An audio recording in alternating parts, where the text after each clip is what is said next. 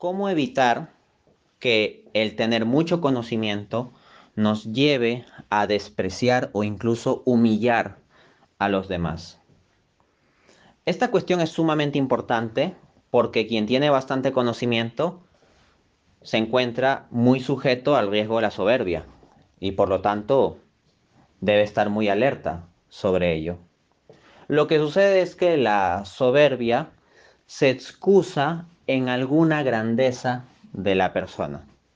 No simplemente el conocimiento, por cierto, hay personas que pueden ser soberbias a causa de tener mucho dinero, de tener mucha fama, de tener mucha belleza física, etc. Pero siendo ciertamente el conocimiento, el tener mucho conocimiento, una forma de grandeza o excelencia, quien lo tiene corre el riesgo de caer en soberbia. ¿Cómo evitar esto? Bueno, voy a dar algunos consejos sobre ello. En primer lugar, si uno viene cayendo en soberbia, la clave es reconocerlo.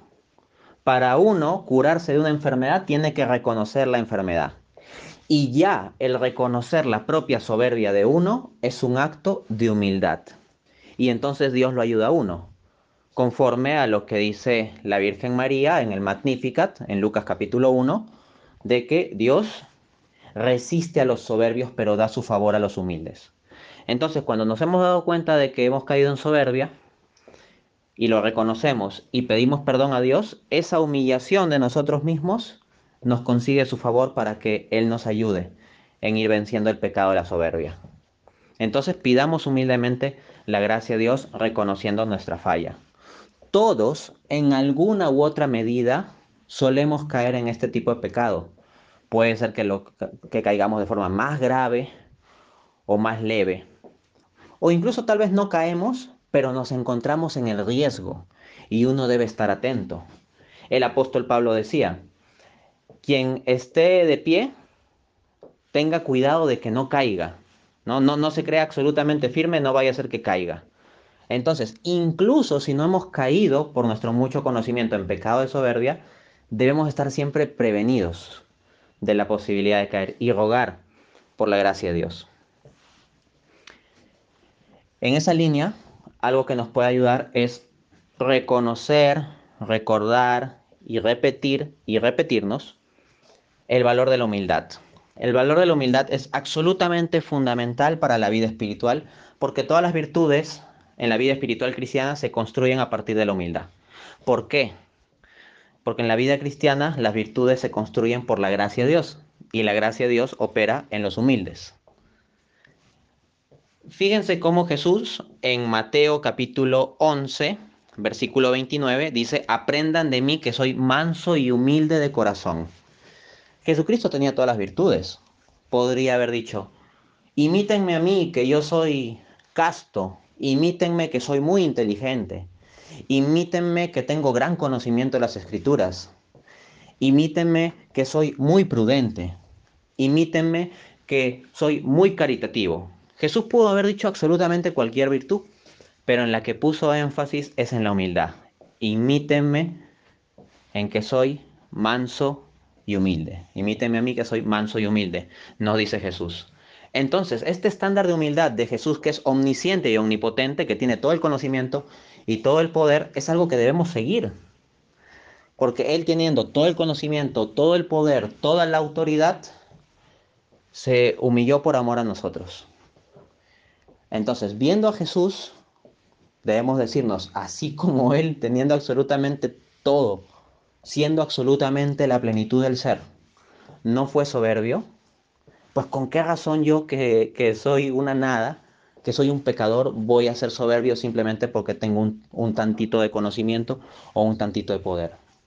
Entonces, viendo a Jesús, ello nos conduce a la humildad, recordando cómo Él fue humilde, y uno dirá, bueno, pero Jesús era Dios. Pero resulta que el propio Jesús está diciendo que lo imitemos en esa característica. Él no dijo, bueno, esto es diferente en mi caso porque yo soy Dios. No, dijo, imítenme en esto, que soy manso y humilde. Luego, otro aspecto importante para no caer en soberbia por el mucho conocimiento que uno pueda tener es recordar el mucho conocimiento que uno no tiene. recordar siempre que la cantidad de cosas que uno ignora es mucho más grande que la cantidad de cosas que uno sabe. Y esto debe llevarnos a estar abiertos a aprender de otros. Esto es fundamental. Y el reconocer las virtudes de otros y alabar las virtudes de otros es algo que también nos va a ayudar a ir venciendo la soberbia. Asimismo, nos puede ayudar el ver el conocimiento nuestro como un regalo de Dios, como un don gratuito y no como algo exclusivamente nuestro, conseguido por puro mérito propio de lo cual tengamos potestad de enorgullecernos. Esto conforme a 1 Corintios 4:7, donde el apóstol dice, ¿quién te distingue? ¿Qué tienes que no hayas recibido? Y si lo recibiste, ¿por qué te jactas como si no lo hubieras recibido? Por ejemplo, quienes tenemos mucho conocimiento sobre la Biblia, la apologética cristiana, la teología, los padres de la iglesia, la exégesis y todo eso, podríamos oh, ensorbecernos de que tenemos mucho conocimiento. Pero además del punto anterior de que mucho más es lo que ignoramos, hay que recordar que esto es don de Dios. Por ejemplo, en mi caso yo soy un converso desde el ateísmo. Yo no tendría conocimiento de las cosas de la fe cristiana, tal como lo tengo, si yo no fuese cristiano. Pero el punto es que el ser cristiano es algo que me ha venido por gracia de Dios. Es un regalo de Dios inmerecido. Más bien yo me merecía lo contrario, yo me merecía permanecer en mi situación de ateísmo y Dios tuvo misericordia de mí y al mismo tiempo las cosas que yo he podido conocer, las personas con las que me he podido encontrar, los libros que he podido leer, el poder tener tiempo y condiciones para poder leer tales libros es algo que Dios me ha regalado. Porque hay personas que no tienen dinero para comprar libros o hay personas que no tienen tiempo porque tienen que estar en tres trabajos para mantener a sus familias o hay personas que tienen discapacidades y Dios ha dispuesto que yo tenga unas condiciones especiales que me permitan conocer. Entonces eso es un regalo, no es algo así como un mérito propio. El gran apologista cristiano C.S. Lewis decía que la humildad no consiste en que hombres inteligentes piensen que son tontos, sino que los hombres inteligentes reconozcan que su inteligencia es un regalo de Dios, un don de Dios y que ser inteligente es algo que Dios les da, así como Dios da a alguno el nacer con pelo rubio, digamos. Entonces, no perdamos de vista eso. Eh, la inteligencia misma o el conocimiento es un don que Dios nos regala. Y aquí viene mi último punto.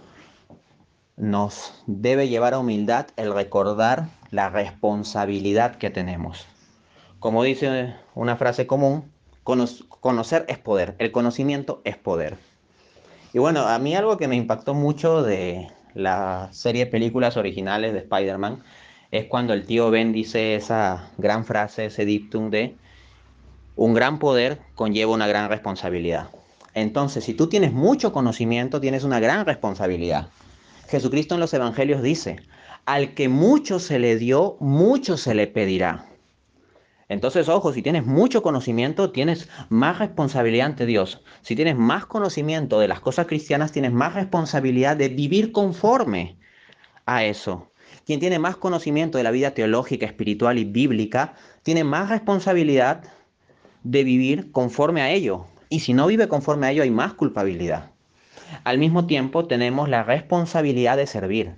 Ese gran poder que tenemos es una gran responsabilidad. Entonces, con nuestro conocimiento no es para humillar a los demás, es para servirlos. Es para ayudarlos en sus dudas, para ayudarlos en sus consultas, para ayudarlos en sus zozobras espirituales o intelectuales. Eso es lo que tenemos que hacer con el conocimiento. Los apóstoles venían discutiendo quién es el primero de ellos, así como entre los apologistas o teólogos o filósofos se puede discutir, oh, quién es el primero de ellos. Y en realidad ¿Cuál es el estándar de Jesús? El que quiera ser primero ustedes, que sea el que sirve, el que esté al servicio. Y Jesús dio muestra de servicio lavándole los sucios pies a los apóstoles. Entonces, si nosotros tenemos mucho conocimiento, tenemos que estar para servir y servir humildemente. Todo esto es algo difícil. Todo esto no es algo que uno tenga una vez y para siempre. Todo esto es algo por lo cual uno tiene que luchar día a día.